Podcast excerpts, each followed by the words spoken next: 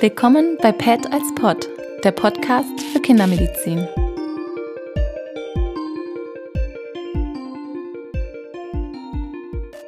So, hallo, wir nehmen wieder Podcast auf.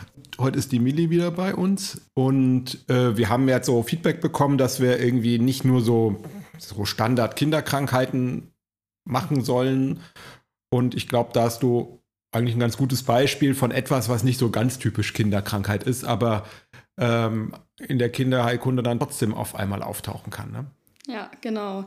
Ähm, und zwar ist das ein 15 Jahre alter Junge, der kam in meinem letzten Nachtdienst über den Schockraum, weil er ähm, in Sachsenhausen, als er auf dem E-Scooter äh, unterwegs war, ähm, auffällig geworden ist. Ähm, er ist auf die Polizei direkt zugefahren. Die haben wohl versucht, ihm auch noch Anweisungen zu geben oder ihn dazu zu animieren, äh, stehen zu bleiben. Das hat dann nicht geklappt. Ähm, und dann mussten sie tatsächlich sogar Tränengas einsetzen. Dadurch hat er dann äh, die Kontrolle über den Roller verloren und äh, ist gestürzt auf äh, umliegende, parkende Autos. Mhm.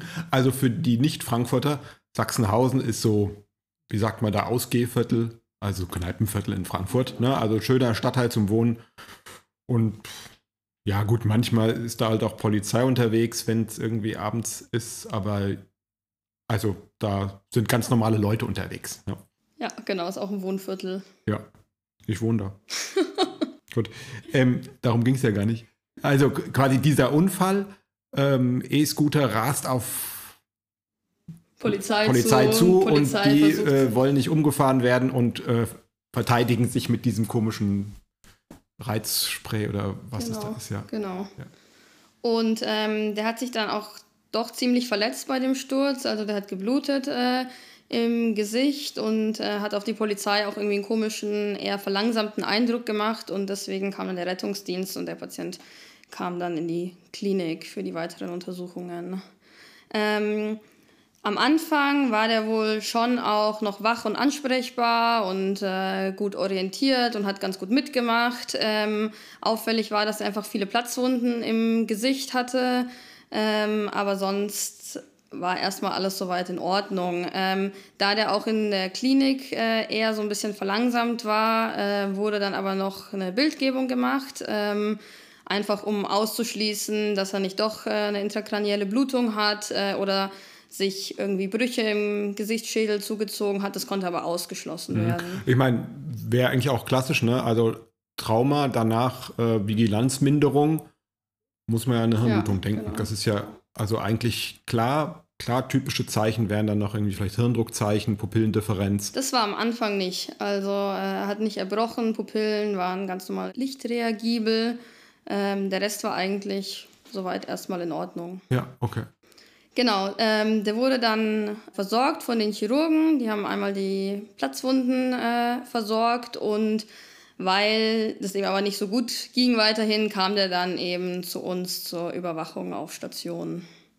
Und ähm, Genau, also ich äh, hatte Nachtdienst, ich wurde dann von den Schwestern dazugerufen, ähm, wusste auch vorher von dem Patienten gar nichts, ähm, sondern habe einen Anruf bekommen, dass wir einen 15-jährigen Patienten jetzt neu übernommen haben aus dem Schockraum, der somnolent ist, ähm, nicht wirklich reagiert und äh, irgendwie auch komische Pupillen wohl hat. Mhm. Also so vom Ablauf würde man natürlich sagen, es wäre es irgendwie so eigentlich höflich, wenn der verlegende Chirurg mal anruft und sagt, hier, äh, Frau Kollegin, ich lege Ihnen da so ein Ei ins Netz, da müssen Sie noch mal gucken, ob der jetzt, ähm, ja, ob der jetzt aufklart oder ob der schlechter wird.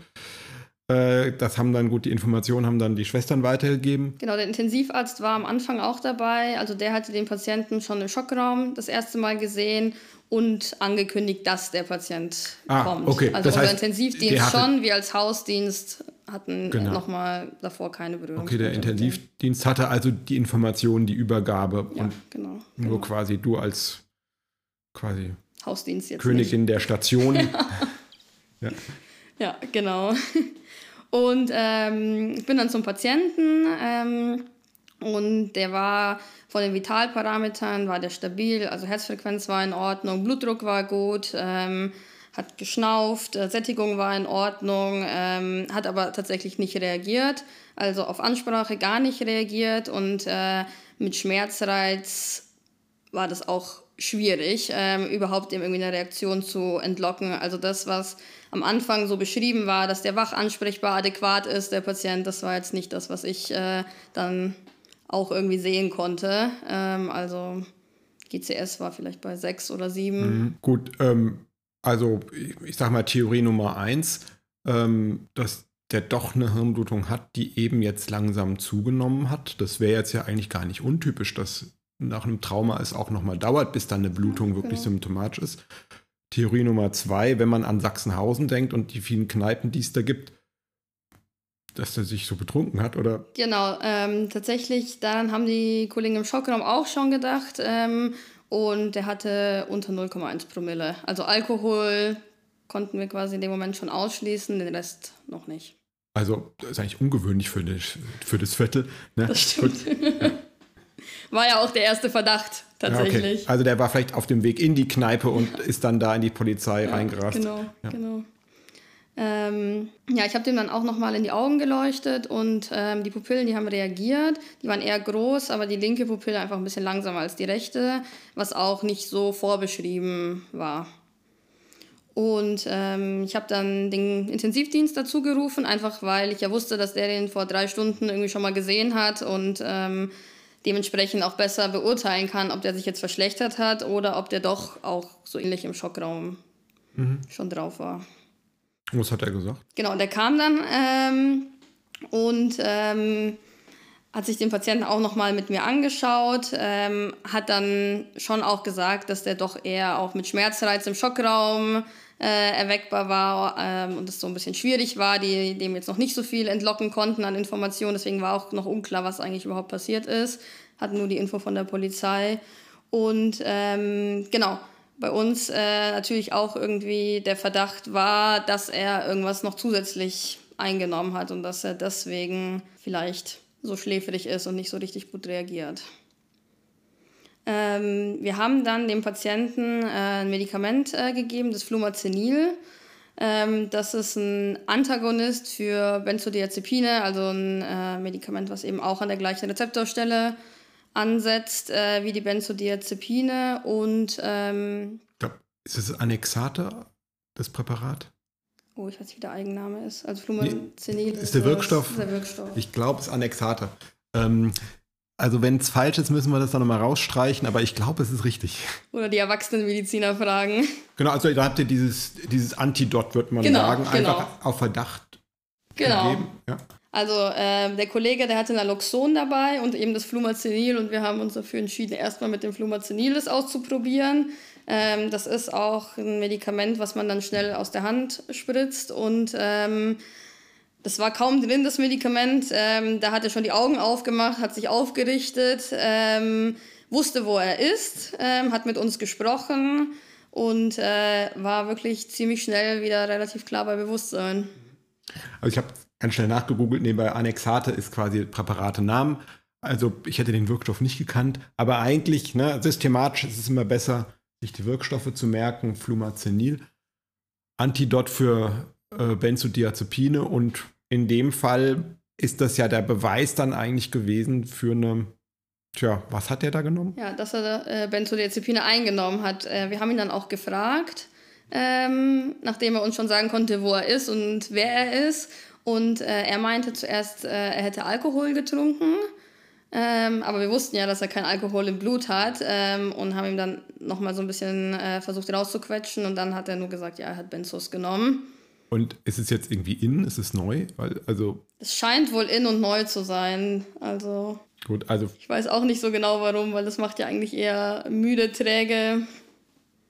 Und so ein bisschen irgendwie scheißegal eigentlich. oder vielleicht anxiolytisch. Vielleicht ist, hat er eine, eine Angststörung und hat das dann so als Selbstmedikation gemacht, aber eigentlich gut. Ja. Ähm, aber gut, wir würden sagen, ist natürlich viel, viel harmloser oder zumindest harmloser als Opiate, das kann man ja schon sagen. Also quasi, das wäre der zweite Versuch gewesen, dann ja, einfach genau. ähm, einfach quasi da Naloxon als Antidot für Opiate zu geben, wobei natürlich die Pupillen nicht dazu passen. Also eine Opiat-Überdosierung macht schon sehr enge Pupillen. Ja, der hatte kurz auch mal, ähm, das habe ich nicht gesehen, weil als ich kam, hatte der große Pupillen, aber es ist im Vorfeld von den Schwestern berichtet worden, dass der ähm, auch bis zu stecknadelförmige, okay. ganz kleine Pupillen äh, im Vorfeld ja. hatte. Deswegen konnten wir es auch nicht so 100% einordnen, was der wohl genommen hat. Ja, ja. also ich meine, mit, mit so einem Antidot kann man ja eigentlich fast nichts falsch machen. Äh, fa fast nichts stimmt nicht ganz bei einem, ist jetzt nicht kein Kinderthema, aber bei einem, bei einem richtig opiatabhängigen Menschen, der das viele Jahre schon macht, wenn man den dann quasi das Opiat antagonisiert mit Naloxon, dann ist der sofort im Entzug drin und zwar im vollen Entzug. Also das ist äußerst unangenehm für den und kann auch Krampfanfälle machen. Kann auch ein ganz bisschen gefährlich sein für Therapeut und den Patienten. Der Patient kann Krampfanfälle bekommen, wenn er so schnell in den Entzug geht. Und der Therapeut kriegt ganz schnell eine gelangt, ne? weil natürlich, äh, gut, der, der, der Abhängige, der gerade sich irgendwie mit all seinem Ersparten da einen wie auch immer, schönen Moment da gezaubert hat, ist dann sofort natürlich in einem furchtbaren Moment.